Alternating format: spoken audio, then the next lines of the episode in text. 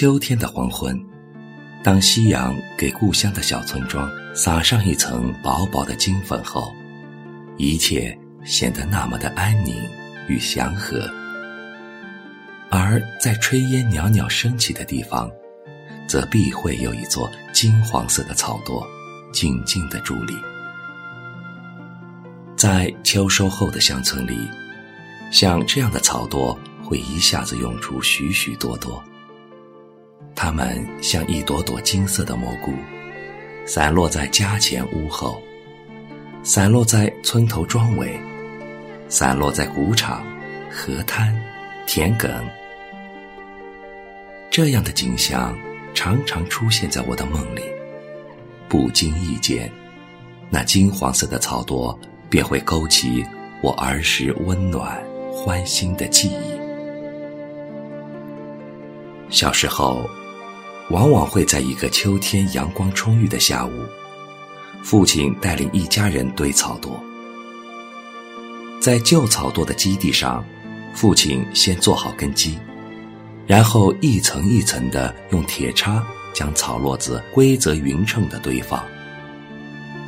父亲堆草垛时，很细心的掌握着稻草堆砌的松紧度，太松容易坍塌，太紧。取草时又会很难拔出，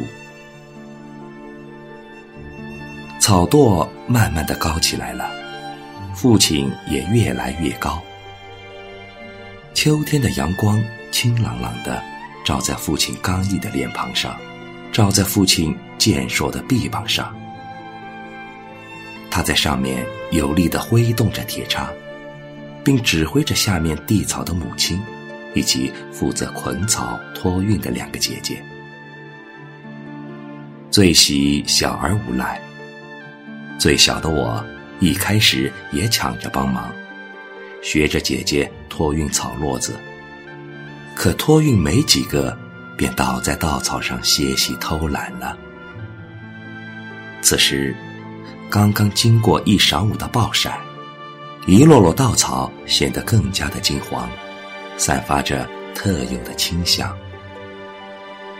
我在上面翻跟斗、打打滚儿，一个人玩得满头大汗。玩累了，躺在厚厚的、软软的稻草上，翘起二郎腿，惬意地抖动着，漫不经心地看着蓝蓝的天空上飘过的朵朵白云。看着夜已堆成的草垛顶上父亲高大的身影，那白云仿佛就落在父亲的头上似的。在那个物质贫乏的年代，像父亲秋季堆成这样一座草垛，将是农村人家度过冬春两季的主要燃料。宋人宋字墓《孟良录享铺》中记载道。盖人家每日不可缺者，柴米油盐酱醋茶。柴为开门七件事之首饰，更可见草垛对农村人家生活的重要性。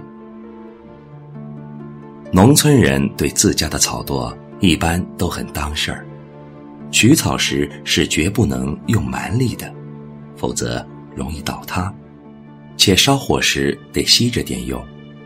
每天从草垛里取一些，送进简陋的土灶堂里，它们化作了灰烬，化作了炊烟，从灰褐色的烟囱口袅袅升起，飘散在村庄的上空。草垛一天天变瘦了，但它烹香了一日三餐，默默地供养着村庄里的人们。于是。这起初金黄丰满的草垛，经过风吹日晒，经过日复一日的供燃，便渐渐暗黄下来，清瘦下来，如同尘世间所有为子女默默付出的平凡母亲。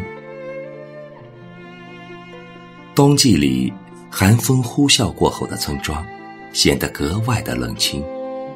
然而。往往在一座座朝阳的草垛下，会传来一阵阵欢笑声，给冬季的村庄增添了许多温馨与动感。一群男孩围蹲在草垛下的一块空地上，饶有兴趣地玩着玻璃球，谁先进洞谁就赢。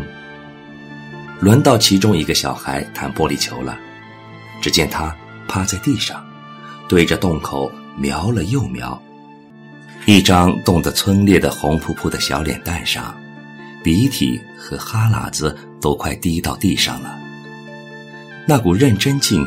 让人惊讶，他们全然不顾胸口接触地面的冷气，只想玻璃球进洞，便是此刻最伟大的目标和骄傲。有时玩累了玻璃球，我便会钻进草垛上早已掏好的小洞，刚好能容下一个人，晒着暖洋洋的冬日阳光，翻着心爱的小人书。周遭萦绕着阳光暴晒后的稻草所散发出的缕缕清香。这是一套哪吒闹海的连环画，是父亲特地从镇上的书店买给我的。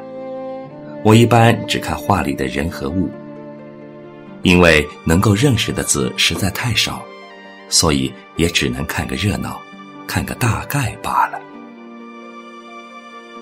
春天来了。天气渐渐暖了，大地开始泛绿。经过一个冬季的供燃，草垛比以前清瘦了。正午，明媚的阳光照在有点暗黄的草垛上，一只不知谁家的老母鸡在草垛附近转悠着，一个小男孩也在草垛附近悄悄地蹲守着，他是有备而来的。他早早的吃完午饭，急切的告诉母亲，他上学去了。其实是为了寻宝。他已经跟踪这只老母鸡有些日子了。今天终于有了重大发现，原来老母鸡在草垛里早做好了一只窝。老母鸡在安静的待产，小男孩也在强抑着激动的心情，静静的等待。咯咯咯，老母鸡叫着跳下草垛，骄傲的挺着胸脯，迈着蹒跚的步子走了出去。小男孩惊慌的四处张望，生怕鸡鸣声惊动了附近路过的人，急忙上前驱赶走老母鸡。可怜无辜的老母鸡，刚刚下蛋立了功，还没等到好好的炫耀一番，便只能悻悻的离去。盛夏时节，屋前的草垛上长满了丝瓜和胡子。它们的藤蔓是沿着草垛旁的枯树枝，一节一节的蜿蜒攀爬上去的。碧绿的叶子几乎遮盖了暗黄色的草垛，长长的丝瓜和胡子就掩映其中，多得很。因为我个子小，身体轻，又很灵活，所以。母亲常常会安排我上草垛摘瓜。每次接到这项光荣的任务后，我都特别乐意的去完成，因为这是可以正大光明的爬上草垛顶上玩耍的唯一机会。在母亲一旁的照看下，我从邻居的院墙镂空处踩脚，然后跳到草垛顶上。我仔细挑拣着，摘下大的、成熟的丝瓜和胡子。最喜欢的是那长长的胡子，长了一层白色的绒毛，特别好看。我会禁不住用手去摸摸它。摘下的丝瓜和胡子，有时也会吃不完，母亲便会送给左邻右舍。每当完成摘瓜任务，我都会赖在草垛顶上逗留一会儿。我会学着父亲堆草垛时的神情，站在高高的草垛顶上，双手叉腰，仰首深沉地目视前方。站在草垛下的母亲，看着我学父亲的样子，会忍不住笑出声来，口中嗔怪着：“你这个细猴子。”可母亲哪里知道，孩童好奇的目光正随着一颗可以无限遐想的初心，越过屋顶灰色的瓦片，飘向远处广阔的田野，以及向往中的遥不可及的城市。多年后，从这座村庄走出去并定居在城市的孩子们，再次回到故乡时，会发现，他们曾经无比熟悉，和给予他们无限温暖欢欣的草垛，已经身影稀稀。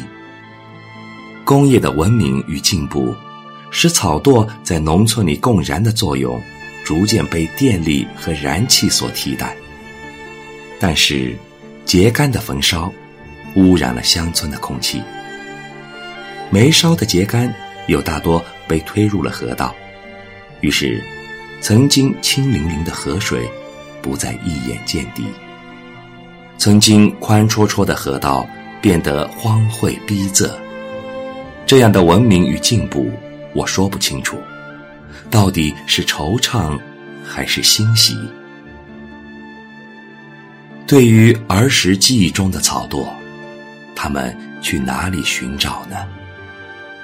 或许在城市的咖啡馆里，翻阅印制精美的画册时，会偶然看到莫奈的有关草垛的油彩画；亦或许在冰冷的电脑屏幕里，浏览到那些有关草垛的旧相片；更或许在梦里，在远离村庄的田野上。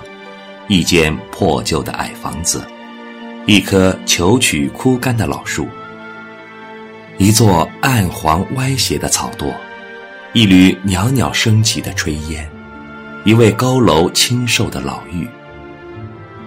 夕阳下，那草垛的一抹暗黄，随着那老妪弯曲几乎着地的身影，低到尘埃，渐渐远去。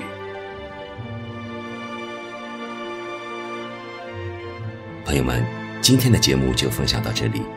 更多节目，欢迎搜索关注微信公众号“千纸鹤之声”。感谢你的聆听，下次节目再见。